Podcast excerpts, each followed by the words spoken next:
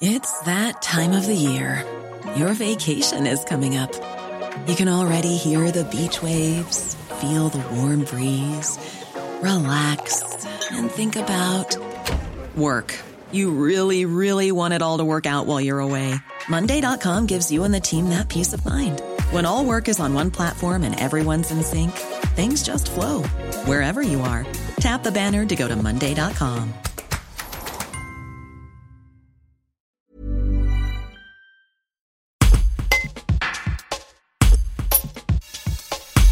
Le GIPAN, c'est ce service du CNES qui analyse et rend public les cas d'observation de phénomènes aérospatiaux non identifiés, ou PAN. Loin d'être un groupe de men in black ou de chasseurs d'extraterrestres, il s'agit d'un réseau d'experts et d'enquêteurs chargés notamment de recueillir les témoignages des gens qui sont tombés nez à nez avec ces phénomènes. Roger Baldacchino est le responsable du GIPAN depuis 2019. Il nous explique quelle méthodologie applique son service face à ces faits a priori étranges. Est-ce que vous pouvez nous expliquer quand vous êtes face euh, à une observation de, phénomènes aérospatiaux non identifiés, donc un, PAN, euh, comment vous résolvez les, cas? Quelle est votre méthodologie? Euh, Le principe au GEPAN, c'est d'analyser un témoignage humain. Donc on a quelqu'un qui nous a rapporté un témoignage humain, et ce qui est important, c'est le respect de la personne, et en même temps, on lui demande aussi de respecter notre méthodologie par le dépôt d'un questionnaire détaillé. Donc en fait, pour qu'on puisse analyser, il faut qu'il y ait un détaillé. Donc euh, le questionnaire détaillé, quand on sur un site web, la personne nous donne des informations précises. Et donc la méthodologie euh, qu'on appelle du GEPAN, c'est à partir d'un questionnaire qui est détaillé, euh, qui correspond à l'observation faite par le témoin, nous on recherche des hypothèses d'explication de cette observation mais on recherche des hypothèses dans le cadre des connaissances actuelles scientifiques. Et du coup, vous, cherchez aussi euh, tout ce qui peut se passer du côté de la météorologie, euh, les satellites euh, humains et naturels qui peuvent passer dans le ciel, tout ça, vous, vous allez recouper les informations pour, voilà, pour savoir si, si ça peut correspondre. Donc effectivement, la recherche d'hypothèses, c'est celle-ci c'est des hypothèses de type euh, aéronautique, c'est un avion ou pas, si c'est un passage d'ISS, ou est-ce qu'il y aurait une confusion avec euh, un astre ou avec un phénomène météo? Donc c'est effectivement en balayant par rapport des caractéristiques de l'observation qui nous oriente. On ne balaye pas forcément toutes les, euh, les hypothèses possibles, mais c'est pour ça que le questionnaire technique donné par, rempli par le témoin est important parce qu'il nous donne des précisions sur les orientations, la couleur, les formes, les bruits, et ce qui nous oriente, nous, de ce témoignage humain, vers des caractéristiques techniques. Si on n'a pas réussi à expliquer, c'est là où la difficulté augmente, et quand on a une hypothèse ou des hypothèses qui ne correspondent pas, on garde une certaine étrangeté. Pour évaluer, nous, toujours une observation et notre enquête, on a un autre, un autre paramètre qu'on recherche, c'est la consistance.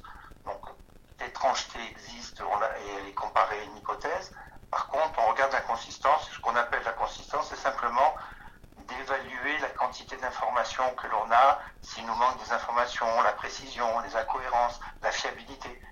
Il faut voir qu'on est beaucoup en interface avec que des témoins et des témoignages humains et qui ne sont pas critiquables et qu'on ne cherche pas du tout à remettre en question, mais qui sont forcément difficiles à interpréter ou qui sont pas forcément fiable en, données précises, parce que c'est normal que les gens ne connaissent pas forcément des aspects euh, euh, de météo, des aspects euh, astronomiques. Et du coup, quand, vous classez un cas en, un cas D, est-ce que ça implique quelque chose? Est-ce qu'il y a une nouvelle procédure derrière ou, pas du tout? Est-ce que... Donc, la définition du GEPAN et le rôle du GEPAN tel qu'il a été défini par le CNES. je vous ai dit, j'insiste beaucoup, le GEPAN est un service technique du CNES donc euh, le GEPAN a une mission qui a été déterminée et une mission donc publique et non, non confidentielle, non militaire, euh, ouverte et donc qui recense tous les cas de témoignage en France.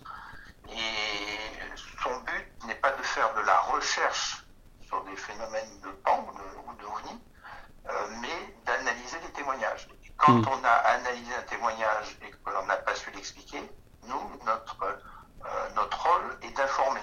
Nous, ce qui est important, c'est de, donner aux témoins une réponse réponse si on a réussi, enfin, en que l'on a eue, mais pas que DUI. Et c'est pour ça qu'on a le site web où on publie, et donc l'ensemble des KD, comme les autres, KA, KB qui sont aussi intéressants, euh, sont publiés et permettent à, la communauté, donc soit de, gens intéressés par ces sujets, des ufologues ou des scientifiques, d'aller plus loin ou pas.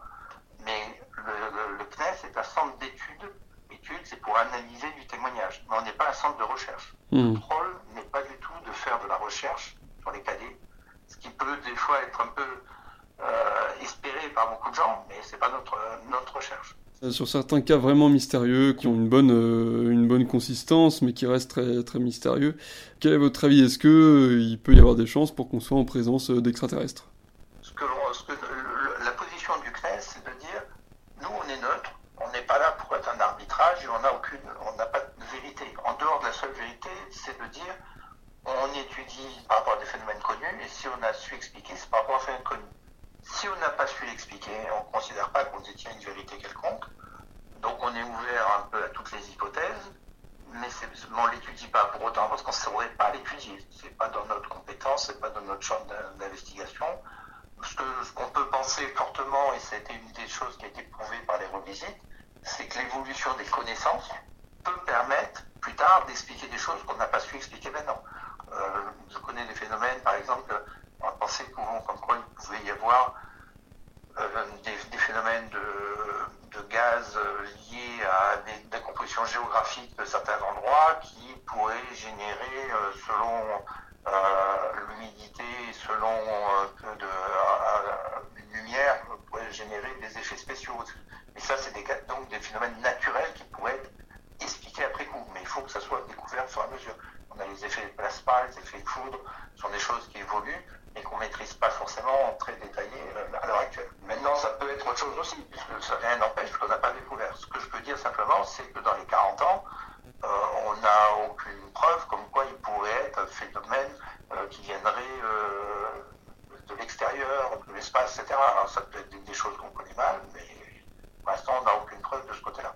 On est sur du témoignage humain en très grande partie. On a une base de données. L'intérêt du, du GEPAN à l'heure actuelle, moi je trouve qu'on a une, un gros patrimoine français avec plusieurs milliers de cas sur 40 ans, enregistrés avec des données plus ou moins précises. Mais l'intérêt, c'est ça, c'est de perdurer ce patrimoine. Ce qui est confirmé, c'est que c'est intéressant d'écouter ces témoignages. Il y a quelque chose d'intéressant, puisqu'on peut dire qu'il y a des cas qui, ne sont pas toujours explicables. Donc c'est intéressant de tenir compte et d'écouter les témoins, et le rôle du, du CLES, du GEPAN, est, des fois un peu rébarbatif et pas forcément intéressant pour les gens de l'extérieur qui s'intéressent à l'ufologie, puisque nous, on va étudier beaucoup de cas qu'on sait expliquer. Donc effectivement, c'est pas cela qui intéresse. On me pose toujours la question des KD, mais pas des KA, des KB, et qui sont des cas intéressants vis-à-vis des témoignages vus. C'est-à-dire, on a une réponse, et notre rôle est d'apporter une réponse. Donc nous, on n'est pas dans la soulever des interrogations, mais plutôt à lever les réponses.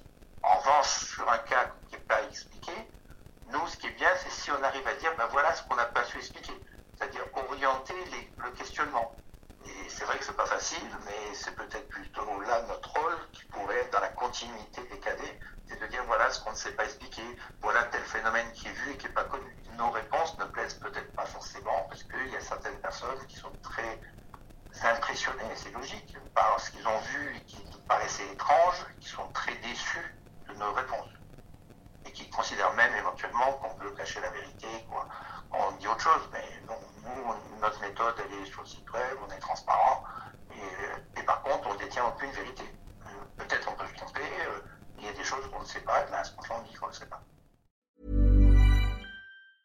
Even when we're on a budget, we still deserve nice things.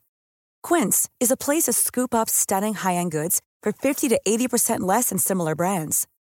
They have buttery soft cashmere sweaters starting at $50, luxurious Italian leather bags, and so much more. Plus, Quince only works with factories that use safe, ethical, and responsible manufacturing. Get the high-end goods you'll love without the high price tag with Quince. Go to quince.com slash style for free shipping and 365-day returns.